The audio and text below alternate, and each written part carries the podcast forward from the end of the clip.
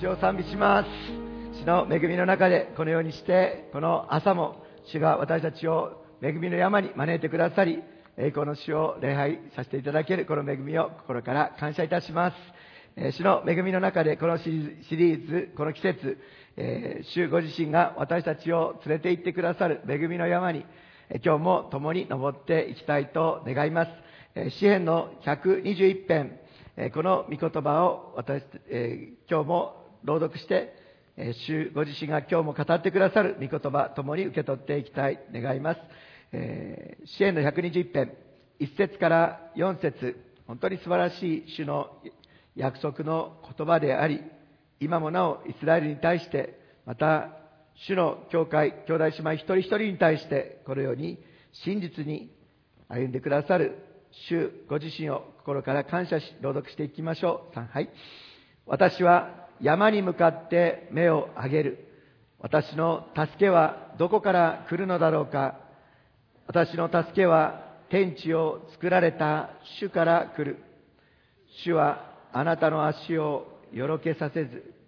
あなたを守る方はまどろむこともない。見よ、イスラエルを守る方はまどろむこともなく、眠ることもない。アーメン。えー、主の恵みの中で今日もこのようにして共に主を礼拝できることを心から感謝いたします。昨年本当に寝られなくて辛いところを通されました。今寝られることが感謝です。そしてその寝られない時にも主ご自身がまどろむこともなく眠ることもなく主ご自身が見守っていてくださるその温かい主の眼差しの中で守られるという恵みを体験できたことを心から感謝いたしますそしてそのような体験は皆さん一人一人のものだと思いますけれども主は本当に眠ることもなくまどろむこともなくイスラエルを愛するイスラエルを守ってくださりまた私たちをも見守ってくださる真実な主。そして寝られなかった私は本当に戦いがありました。そして、えー、昼までも昼寝できたことが私にとって大きな大きな勝利でした。そして今日皆さん私たち20年目ですけどもこの街道素晴らしい街道が主にあって与えられ椅子気持ちいいですね。以前はそうではなかったんですけども今あの昼寝できる恵みを覚う時に今日この時間でも主ご自身のご臨在の中で眠たい人はゆっくりとお休みください。最高の教会の霊道が与えられ最高の椅子が与えられていること。そして去年本当に気づきました。本当に寝るには素晴らしい椅子が与えられていること。を心から感謝いたします。今日もそのような中にあってもどのような中にあっても守っていてくださる。主ご自身の真実な恵みがあることを心から感謝いたします。主ご自身は聖書全開の中を見ていきますと大切なことを分かち合うために、また大切なことを見せるそのために、主は時には、主ご自身の器たちを、リーダーたちを、そして時にはまだ全然リーダーではない、そのような段階においても、主ご自身は山に連れてってくださって、主ご自身が見せたいものを見せて、そしてまた聞かせたいことを聞かせてくださり、そしてその霊の高値、恵みの高値で主からの言葉を受け取ったその人たちは、その後の歩みが全く作り変えられている、そのような恵みを私たちは聖書の中で見ています。ですから、主イエス様を心から愛する主の教会、今日も主が集めてくださった主の教会は主の前に立っています。そして今日も主を語ってくださいと主の前に立っていますが、今日も主が一人一人をその恵みの山に連れてってくださって、今日主が語りたい、願っておられることを語ってくださり、見せたいと願っているものを見せてくださることを心から信じます。アメン。そして、主ご自身、私たちは登っていくわけですけれども、主ご自身がその強い、力強い御手で私たちを引き上げてくださる、その力強い主の御手の中で今日も導かれていることを心から感謝いたします。今日は、先週、モリアの山、エルサレムに続いて今日はシナイ山の山、この山はホレブの山と言われますけれども、も言われますけれども、この山を共に見ていきたいと思います。この山は神の言葉を受け取る山であると私は信じ、そのようなタイトルを付けさせていただきました。この神の言葉を受け取るこのシナイ山、ホレブの山は、聖書のどこに地図のどの辺りにあるのかということをちょっと一緒に見たいと思います。え今日を含めてシリーズで他の先生方も来週からはアメリカに行っていませんけれども、リレーでこの聖書に出てくる山を時系列的に一つ一つ見ていきたい。そしてこの赤で書いてある山とシナイ山だけ黒で書いてありますけども、この山を一つ一つ聖書に出てくる順番で見ていきたい、願っています。シナイ山、シナイ半島の一番右の方にあります。次の絵で見ていただきたいと思いますけれども、出エジプトしたイスラエルの民がこのようにしてシナイ半島の南にある市内の山に下ってくることを見ます。そしてそのようなところから荒野の40年があって約束の地へ向かっていく、そのような工程が皆さんがお持ちの聖書の地図の中にもあると思います。そしてこのシナイ山の位置についてはいくつかの説があります。そしてその中で今日は最も一般的だというふうに言われている聖カタリナ寺院、聖カタリナ寺院、聖カタリナ修道院がその山頂に建てられているベジェルムーサ、ベジェルムーサ、これはモ,、えー、モーセの山という意味だそうですけれども、ベジェルムーサという、このところに位置するこの山を、私たちはシナイ山と考えます。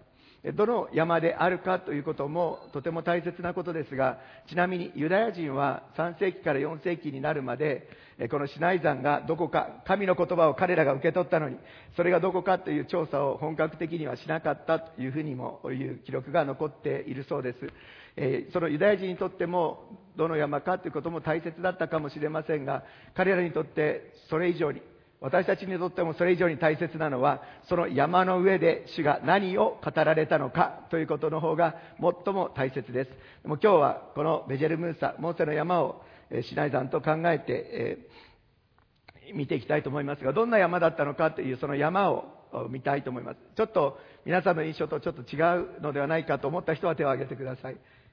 ちょっと違いますね。で、とこのベジェルムーサというんですが、えー、っと、皆さんの中で、今、イスラエル旅行、私も恵みの中で何回も行かせていただきましたけれども、今、エジプト周りでなかなか入るということがないので、シナイ山に、イスラエルに行った人は多いかもしれないですよ。ですけれども、シナイ山に登ったという人は、あの、いない、あの、結構少ないと思います。皆さんの中でシナイ山に登ったことがあるという人、シナイ山に登ったことがあるのは、一番後ろで手を挙げてくださっている福本先生と林兄弟は登ったことがあるということですけれども、えー、羨ましいです。まそれだけですけども、本当にこのベジェルムーサ市内の山に登登るということを、なかなか今、最近のそのイスラエルツアーの中では、コースの中になかなかずっと南の方にもあるので、エジプトから入るコースですと、以前はあったということですけども、なかなかありません。でも、この山ですが、もう一つ絵を見たいと思いますが、別の角度から見ると、この山の麓には、この民が宿営したと、聖書の中にも書かれてある民が宿営できるような場所もあるので、ここが、モーセは山に登り、民は宿営したというこの場所がシナイ山ではないかというふうに言われている有力なポイントです。今日このところが聖書に最初に出てくる場所、早速見ていきたいと思います。出エジプトの3章の御言葉です。出エジプト記3章の1節から6節の御言葉、ご一緒に早速朗読してまいりましょう。ご一緒に、3、はい。モーセはミディアンの祭司で彼の衆とイテロの羊を飼っていた。彼はその群れを荒野の西側に追っていき、神の山ホレブにやってきた。すると主の使いが彼に現れた。芝の中の火の炎の中であったが、よく見ると火で燃えていたのに芝は燃えつかなかった。モーセは言った。なぜ芝が燃えていないのか。あちらへ行ってこの大いなる光景を見ることにしよう。主は彼が横切って見に来るのをご覧になった。神は芝の中から彼を呼び、モーセ、モーセと仰せられた。彼は、はい、ここにおります、と答えた。神は仰せられた。ここに近づいてはいけない。あなたの足の靴を脱げ。あなたの立っている場所は聖なる地である。また仰せられた。私はあなたの父の神、アブラハムの神、イサクの神、ヤコブの神である。モーセは神を仰ぎ見ることを恐れて顔を隠した。このように書かれてあります。聖書で最初にホレブの山、シナイ山の記述が出てくる場所です。このモーセの人生をここまで振り返ってみたいと思います。エジプトのパロ王様はヨセフの功績を知らない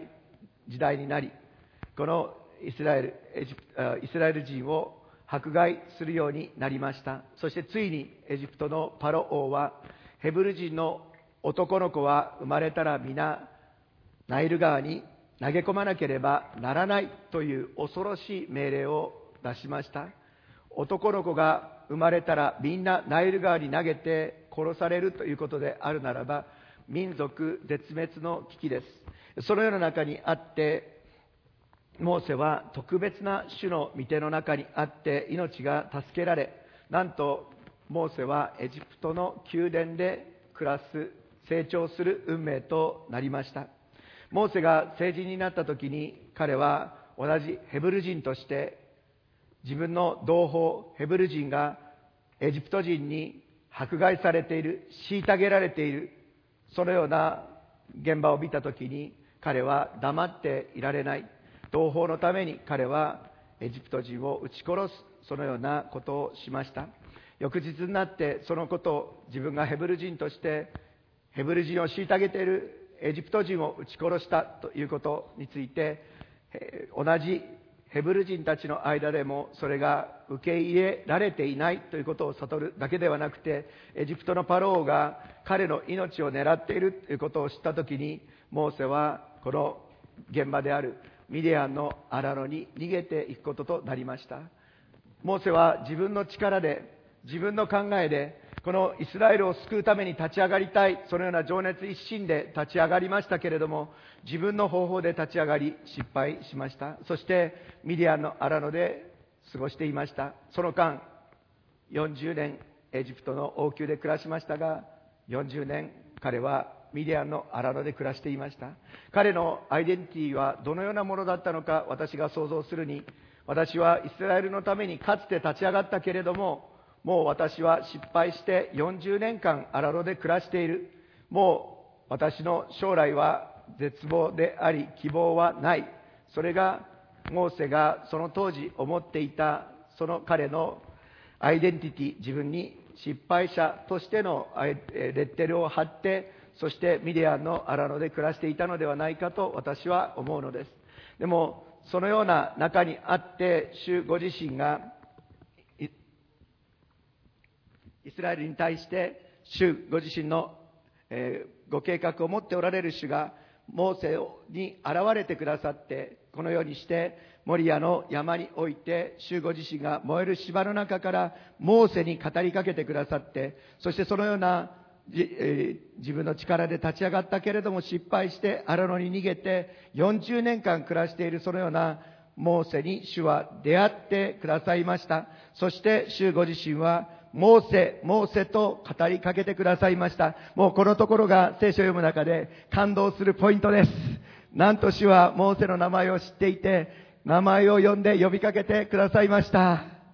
そしてモーセはそれに対して先週学んだアブラハムのように同じ答えをしています。アブラハムもモーセも、はい、ここにおりますと答えました。今日、主の教会も主の語りかけの中で名前呼ばれてここにいることを覚えます。そして、集合自身の語りかけの前に、今日、主の教会は、はい、ここにおります。答えます。そして、このように、モーセは、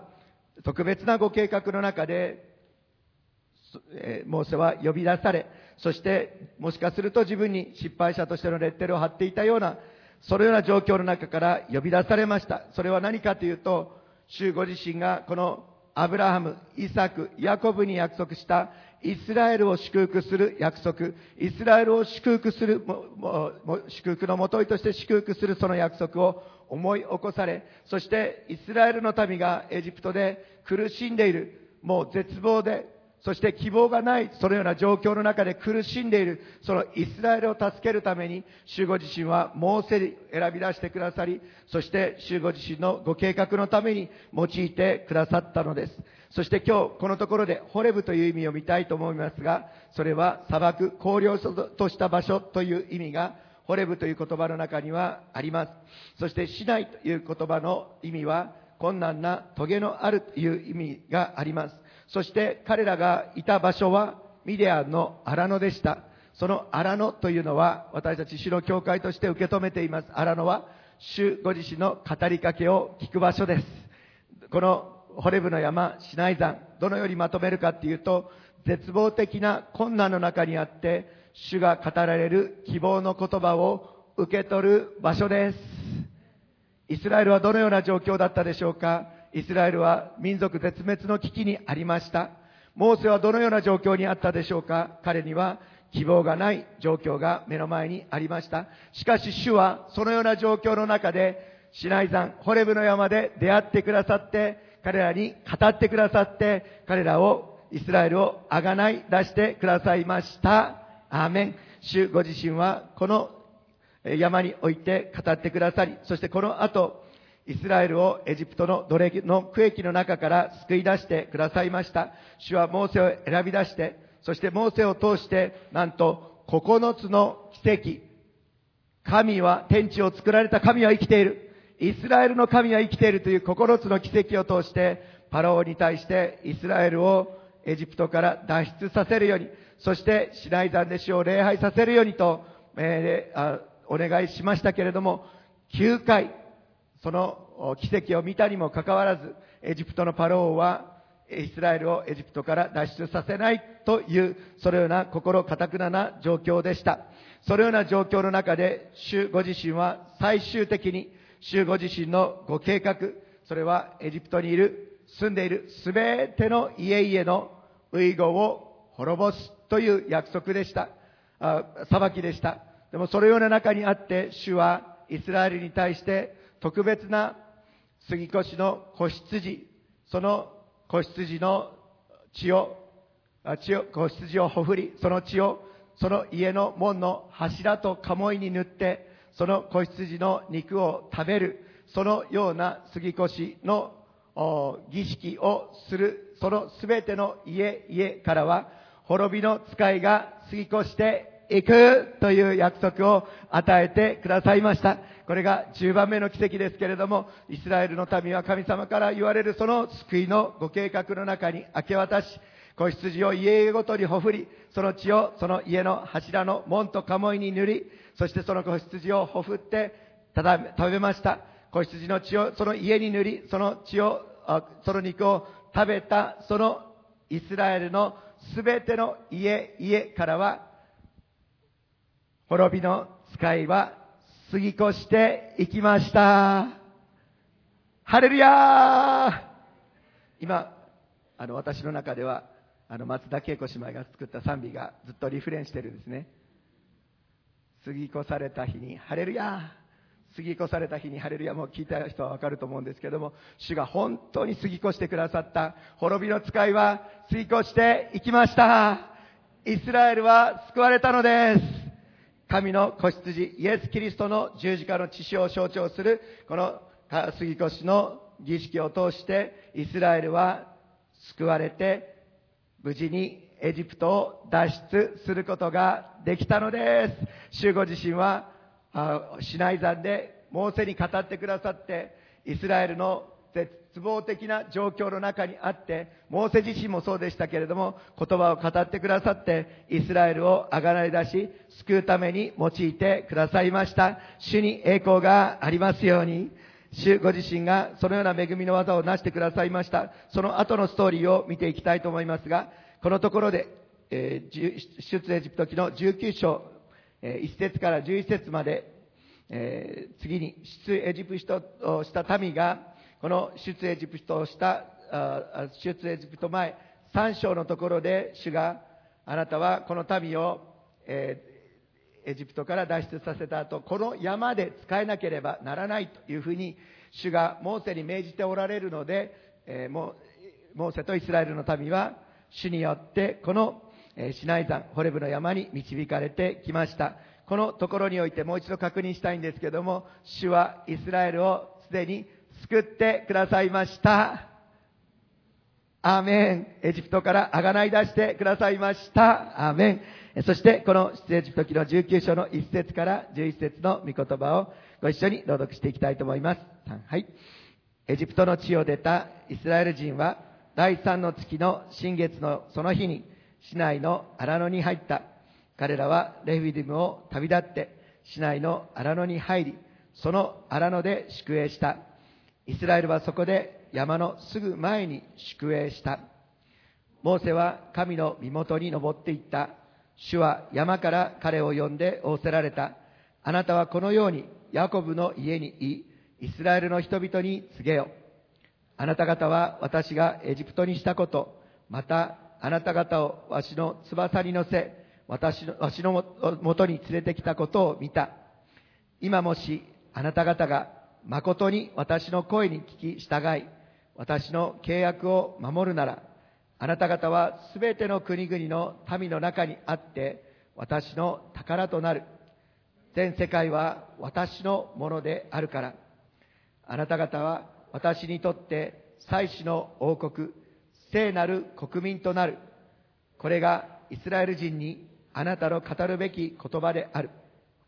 モーセは言って、民の長老たちを呼び寄せ、主が命じられたこれらの言葉を皆、彼らの前に述べた。すると、民は皆、口を揃えて答えた。私たちは、主が仰せられたことを皆行います。それでモーセは民のこの言葉を主に持って帰った。すると主はモーセに仰せられた。見よ、私は濃い雲の中であなたに望む。私があなたと語るのを民が聞き、いつまでもあなたを信じるためである。それからモーセは民の言葉を主に告げた。主はモーセに仰せられた。あなたは民のところに行き、今日と明日彼らを性別し、自分たちの着物を表せよ。彼らは3日目のために用意をせよ。3日目には主が民全体の目の前でシナイ山に降りて来られるからである。なんと主ご自身天地を作られたイスラエルの神がシナイ山に降りて来られます。すごい約束がこのところに書かれてあることを心から感謝いたします。主は山に登るときに主ご自身が山の上に降りてきてくださって親しく語ってくださるお方であることを心から感謝いたします。早速第1番目のポイントを見ていきたいと思います。ご一緒に朗読しましょう。3はい。主はイスラエルの民を選び、世界の祝福のもといとされた。アーメン。主はこのところ5節6節のところで、あなたは私にとって宝となる。そして6節あなた方私にとって祭司の王国、聖なる国民となると言われました。主はイスラエルをこのところで妻として迎え、夫婦となる契約を結ばれたのです。この出エジプト記の19章は今に至るまでユダヤ人の結婚の制約の土台となっています。イスラエルはエジプトでは奴隷の身分でした。そのままでは希望がなく、暗闇と混乱、死、滅びが、民族絶滅の危機が定められていましたが、主ご自身がアブラハムに約束したその約束の家に、主ご自身がイスラエルを憐れんでくださったその憐れみの家に、主はイスラエルを助け出し、救い出してくださいました。新明記の7章の6節から8節の御言葉を朗読したいと思います。本当に主はイスラエルを愛して妻として呼んでくださいました。その理由が書かれてあります。ご一緒に3はい。あなたはあなたの神、主の聖なる民で、だからである。あなたの神、主は地の表のすべての国々の民のうちから、あなたを選んで自分の宝の民とされた。主があなたを恋したってあなた方を選ばれたのは、あなた方がどの民よりも数が多かったからではない。事実、あなた方はすべての国々の民のうちで最も数が少なかった。しかし、主があなた方を愛されたから、またあなた方の先祖たちに誓われた誓いを守られたから、主は力強い御手を持ってあなた方を連れ出し、奴隷の家から、エジプトの王、パロの手から、あなたをあがない出された。アーメン。主ご自身は、イスラエルを神の宝だと呼んでいます。この宝という言葉ですけれども、王が個人的に所有しているピカイチの宝ということです。王が個人的に所有している最高の宝ということです。え皆さん、女性の方々で、えーあの私にとって最高の光り物、アクセサリー、まあのきっとあるんじゃないかと思うんですけども、えー一番大切な宝、えーということです。で、それが神様にとってということですから、どれほど高価で尊いものなのでしょうか。想像もすることはできません。神様は本当にイスラエルに対して最高の愛を告白しています。なんと、最高の宝であるというのですから、えーなんかプロポーズのようなものです。私にとってはこれは公開プロポーズのように思えてしょうがないんですね。それは何かっていうと、以前、片山恭一原作、えーベストセラー小説、世界の中心で愛を叫ぶ。えーその小説をもとにテレビ、ドラマや映画も作られました。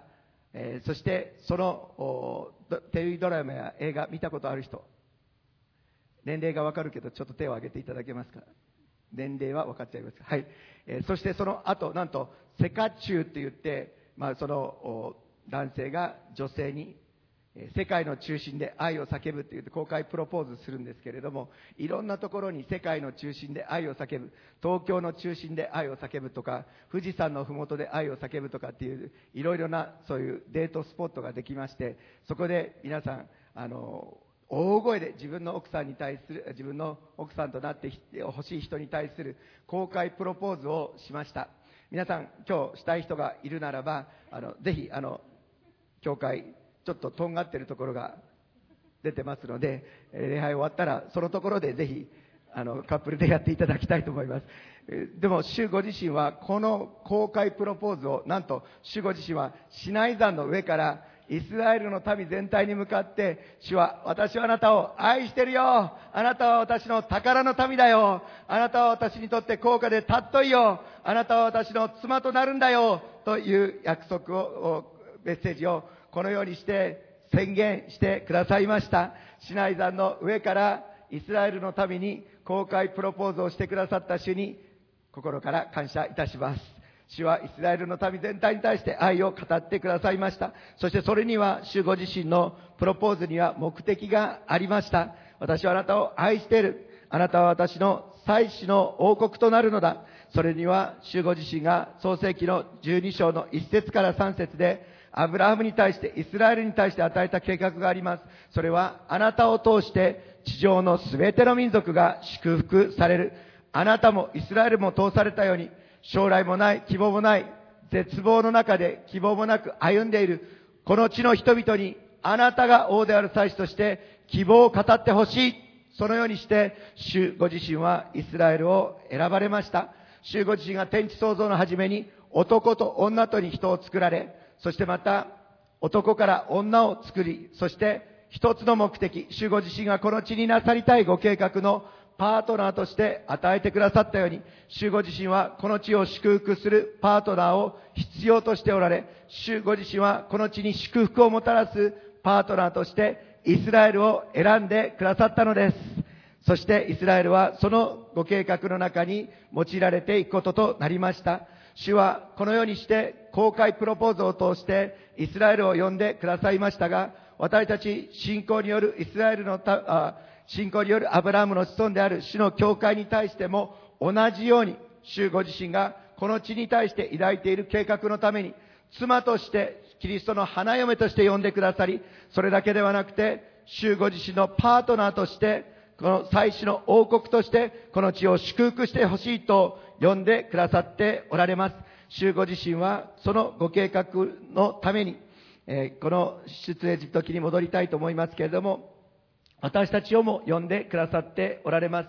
主ご自身は出エジプト記の19章のところで、あなたは私の宝となる、祭司の王国、聖なる国民となるというふうに、主ご自身が宣言してくださったので、となれというふうに命令したのではなく、な、必ずそうなると主が約束してくださったので、そのように必ずなります。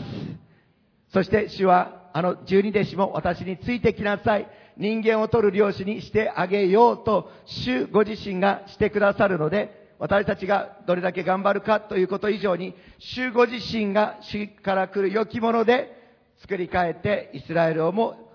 宝の民としてくださり、祭司の王国として今もなお用い続けてくださっておられます。私たちに対する主のご計画を受け止めて、私たちも祭司の王国として主の前に呼ばれているその恵みを確認しましょう。第一ペテロ2章の9節10節ご一緒に朗読しましょう。ご一緒に。3、はい。しかし、あなた方は選ばれた種族、王である祭司、聖なる国民、神の所有とされた民です。それはあなた方を闇の中からご自分の驚くべき光の中に招いてくださった方の素晴らしい見業をあなた方が述べ伝えるためなのです。あなた方は以前は神の民ではなかったのに、今は神の民であり、以前は憐れみを受けないものであったのに、今は憐れみを受けたものです。アーメン。一方的な主の選びに感謝します。イスラエルに対する、そしてまた主の教会に対する主のご計画は変わることがありません。世界の祝福のもといとして、主ご自身が役割、使命を与えてくださり、必ずそのように用いてくださることも、主に心から感謝いたします。第2番目のポイント、ご一緒に3、はい。主はイスラエルの精一杯の告白を喜び、民を導き通された。アーメン。出エジプト記の19章のところで、主によって公開プロポーズを受けた、まあ、勝手にそのように呼んでいますけども、主によって選び出され、妻として召された、このイスラエルの民はどのように応答したかと言いますと、このところで、8節私たちは主が仰せられたことを皆行います。私たちは主が仰せられたことを皆行います。そしてこのところでイスラエルの民は出エジプト記の24章の3節でも24章の7節でも3回にわたって私たちは主があなたが仰せられたことを皆行いますと3回も告白しています。主ご自身がこのようにして呼んでくださる中でイスラエルは精一杯の告白をもって私たちは主をあなたが仰せられることを皆行います。一緒に言ってみましょう。私たちは主が仰せられたことを皆行います。でも主ご自身がご自分の妻として祭司の王国として世界を祝福するためには条件がありました。出エジプト記の19章の5節のところであなたが、えー、この、もしあなた方が誠に私の声に聞き従い、私の契約を守るならという条件がありました。でこの条件なんですけれども、えー、これもちょっと不謹慎かもしれないんですけども、今日聞いていただきたいと思います。これは私にとっては、えー、私が中学2年生の時に流行った、えー、大ブレイクしたヒット曲、さだまさしの関白宣言のようなものであると私は思いました。えー、それは何かというと、お前を嫁にもらう前に言っておきたいことがある。かなり厳しい話もするが、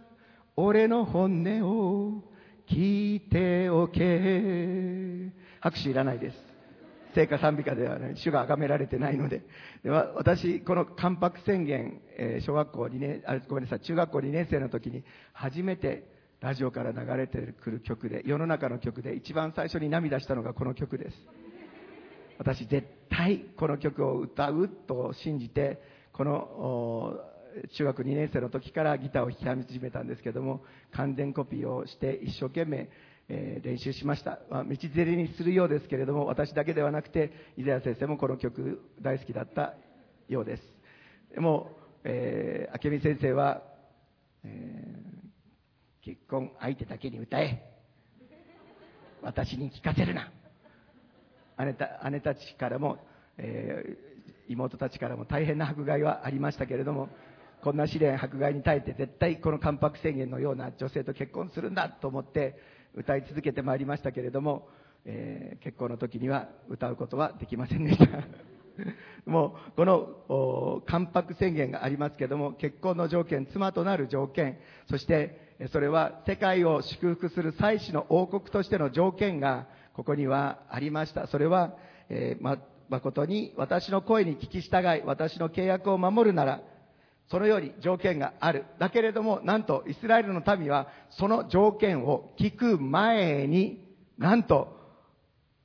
天地を作られた神様から愛してるよって声かけられて舞い上がったイスラエルの民は、その条件を聞くこともなく、皆私はそれを行います。皆私はそれを行います。聞いてもいないのに、その皆行いますの内容も聞いちゃいないのに、皆行います。皆行いますと約束しました。本当に面白いですね。と私のようだと思うんですけども、ペテロも私は決してみんな裏切っても私は裏切りません。私は最後までイエス様についていきますと告白しましたけれども、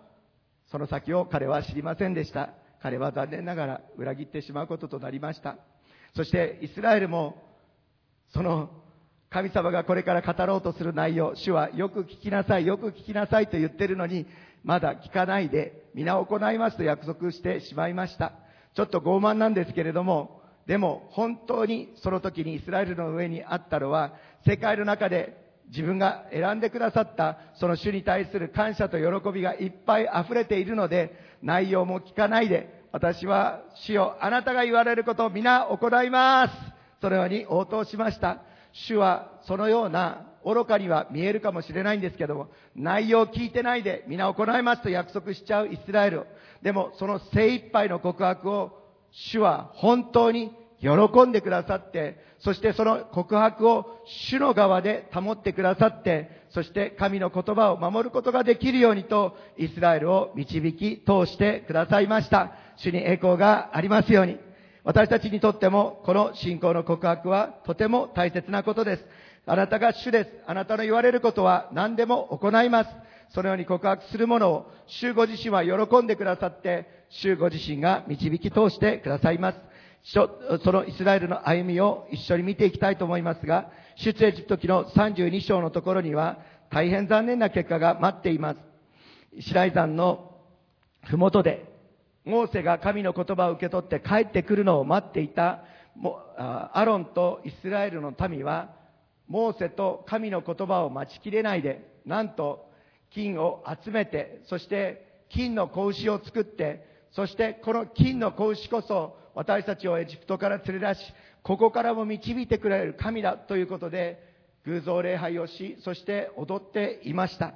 そして、主ご自身がその10回石の板に書かれてある最も嫌われることをその山のふもとではしていました。これは本当に神の言葉なる主ご自身とこの山の上とこの地の人々との大きな大きなコントラスト、対象があります。そしてそのような中にあって絶望があります。希望がありません。だからこそ山の上で神の言葉をいただいて、この地に対する希望を語る人が必要とされているのです。そのことからもわかるように、イスラエルの民は残念ながら自分の力では神の言葉に従い通すことはできませんでした。主は大きな怒りを持ってこのように決断されました。モーセ以外のイスラエルの民を全部滅ぼす。それよりご計画されましたが、モーセは主の前に取りなして祈りました。この民を憐れんでください。そしてそもそもあなたが選んだ。あなたが連れ出した。そしてどうしてこのところでのたれ死にさせるんですか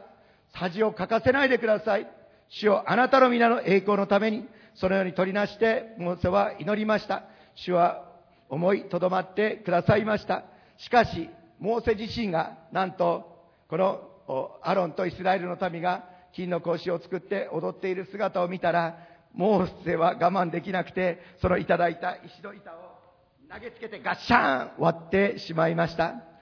えー、もう、その怒りは、とどまることどめられ、とどめることは彼はできませんでした。そしてその世の中にあって、主ご自身は、私は約束はする。あなたは約束の地市内に登っていくことはできる。でも、私はあなた方と一緒に行かないというふうに冷たくイスラエルに対して言われた時にも、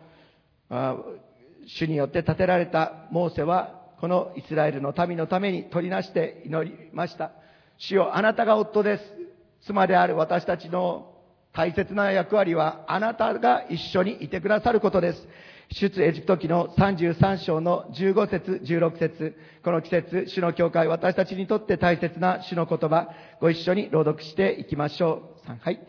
それで、モーセは申し上げた。もし、あなたご自身が一緒においでにならないなら、私たちをここから登らせないでください。私とあなたの民とがあなたのお心にかなっていることは、一体何によって知られるのでしょう。それはあなたが私たちと一緒においでになって、私とあなたの民が地上のすべての民と区別されることによるのではないでしょうか。アーメン。ちょっと余談になりますけども、私たちが他の人々と区別されるのは他でもない。イエス・キリストが、内住のイエス・キリストが、栄光の望みが私たちのうちに住んでいてくださることです。ここに主がおられるという主の臨在が私たちを他の人と区別する全てであることを宣言いたします。モーセはそのようにして主の前に宣言しました。妻である私たち、夫であるあなたがいなかったら、あなたの民としての役割を果たすことはできません。主はその取りなしを受け入れてくださって、この次の章、出エジプト記34章のところで、もう一度石の板に神の言葉を書いてくださいました。この石の板にもう一度神の言葉を書いてくださる主の憐れみを心から感謝しようではありませんか？本当に主は恵み深く憐れみ深いお方である。この二度目の石の板、そしてこの石の板はそれだけではなくて契約の箱の中に入れられました。そして契約の箱の中に入れられただけではなくて、贖いの蓋が置かれました。それは何かというと、この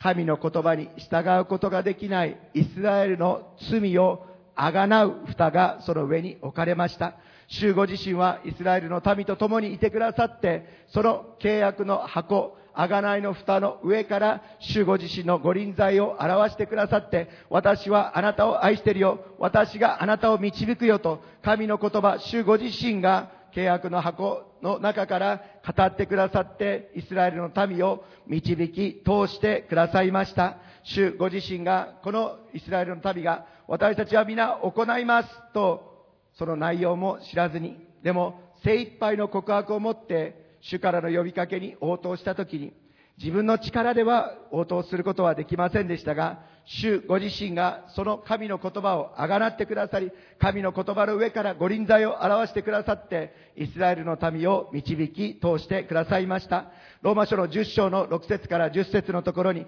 私たちの信仰の告白が書かれてあります。ご一緒に、昨日、この告白をされた高津優吾兄弟と共に、私たちもこの信仰を主の前に告白したいと思います。主ご自身の前に精一杯の告白をしました。その告白を主ご自身が導いてくださる。えー、では、ローマ書の10章の6節から10節までご一緒にさん、はい。しかし、信仰による義はこう言います。あなたは心の中で誰が天に昇るだろうかと言ってはいけない。それはキリストを引き下ろすことです。また誰が地の奥底に下るだろうかと言ってはいけない。それはキリストを死者の中から引き上げることです。ではどう言っていますか？御言葉はあなたの近くにある。あなたの口にあり、あなたの心にある。これは私たちの述べ伝えている信仰の言葉のことです。なぜなら、もしあなたの口でイエスを主と告白し、あなたの心で神はイエスを死者の中から蘇らせてくださったと信じるなら、あなたは救われるからです。人は心に信じて義と認められ、口で告白して救われるのです。アーメン。その信仰には全て行動が伴います。口で告白するというのは大切な行動です。そしてイスラエルの民は主ご自身の前に行動したのです。私たちは皆あなた方が、あなたが言われることを行いますというその告白を主は喜んでくださいました。私たちも信仰によって私たちはイエスは主であることを信じます。イエスは主と信じます。そして主が言われることを皆行いますと告白しています。イエスは主、一緒に告白しましょう。さ、はい。イエスは主です。主が言われることを私は皆行います。はい、ここにおります。これが、モーセの告白であり、アブラムの告白であり、イスラエルの告白であり、主の教会の告白です。私たちは弱いものです。しかし、主ご自身がその告白を喜んで、主ご自身を主と告白するそのものを導き通してくださることを主に心から感謝いたします。アーメン。そして、だからこそ私たちはこのところからイスラエルの民と同じように、主から語りかけられるときに、いつでも精一杯の告白をしていくこと、これを教えられます。そしてその告白を主ご自身が保ってくださり、成し遂げてくださる真実なお方であることを信頼して歩みます。最後、第3番目のポイント、ご一緒に見たいと思います。3、はい。主は絶望的な困難の中にあっても、神の言葉により希望を与えた。主ご自身がシナイ山の頂に降りて来られ、モーセを呼び寄せてくださいました。主に心から感謝いたします。本当に主ご自身、天地を作られたお方であるお方が、山に降りてきてくださって、神の言葉自身であるお方が降りてきてくださって、語りかけてくださったというのです。主は愛するイスラエルのために、神の国の憲法、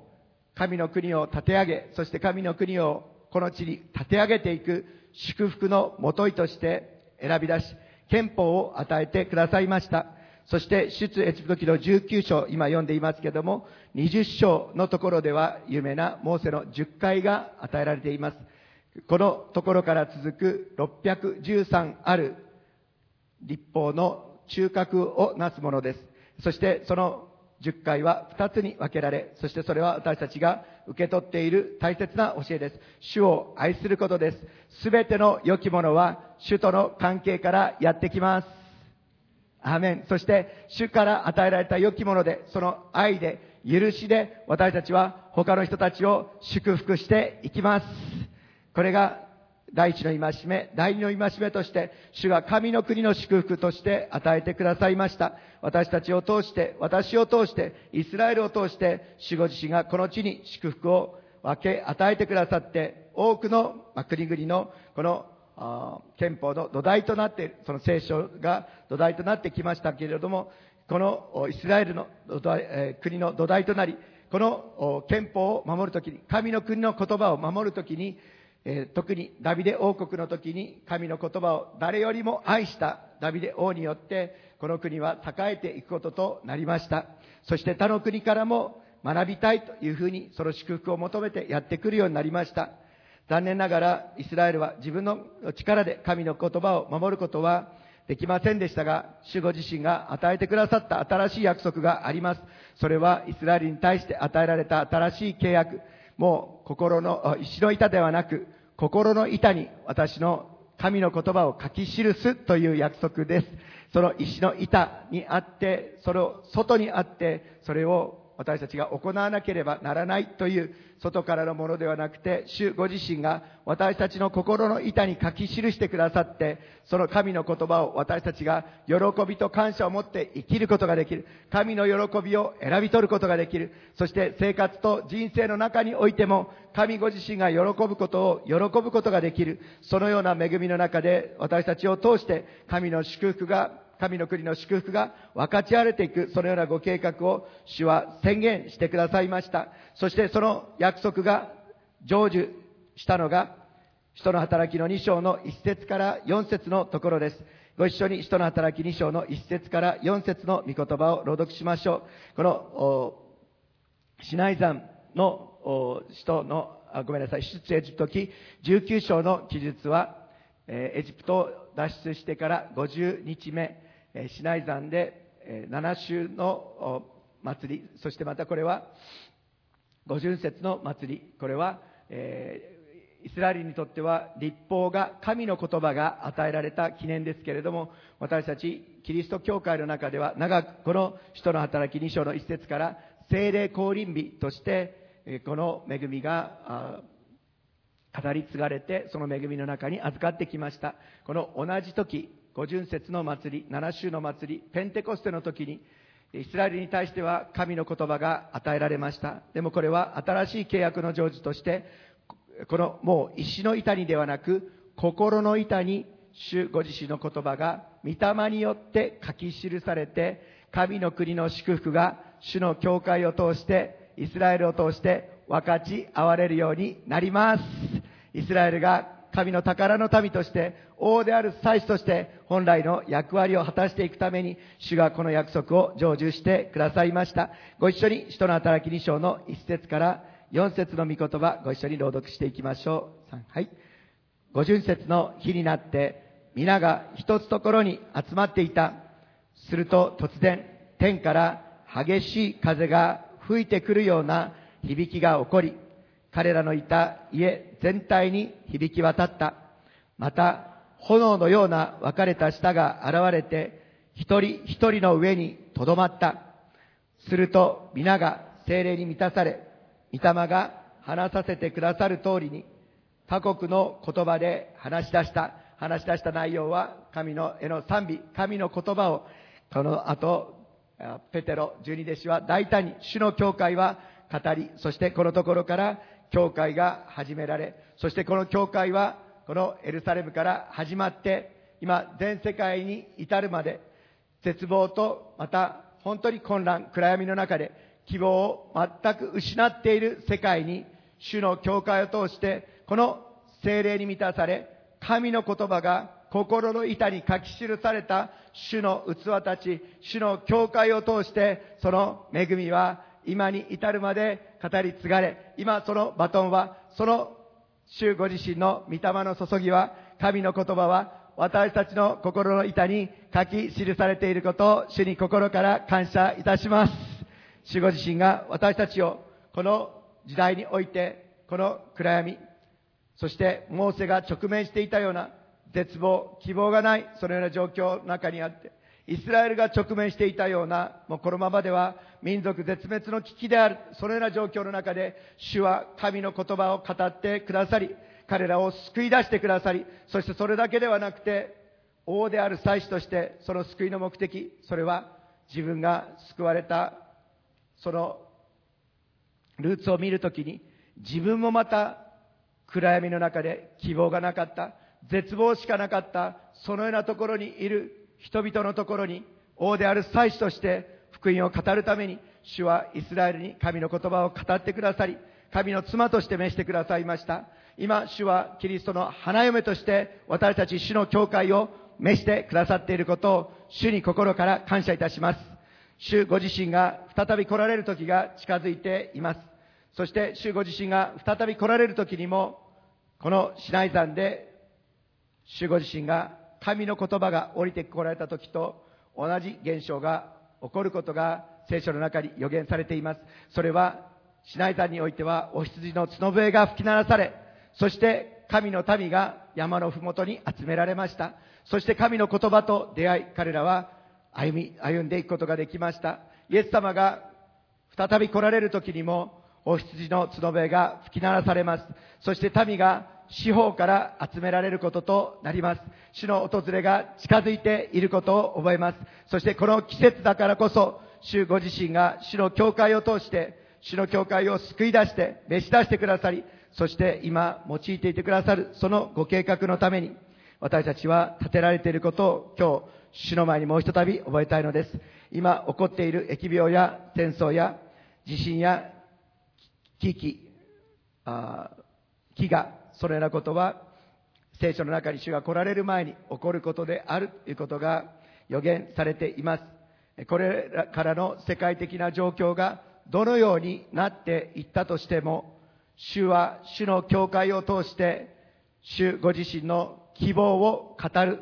そしてこの地に主ご自身の神の国の祝福をこの地に満ち溢れさせてくださることを心から信じます。信じる人はアーメンと告白しましょう。アーメン。最後にヘブル書12章の御言葉を朗読し、私たちはこのシナイ山で神の言葉が与えられたイスラエルの民と同じように、新しい契約によって神の言葉が私たちの心の板に書き記されたものであることを宣言し、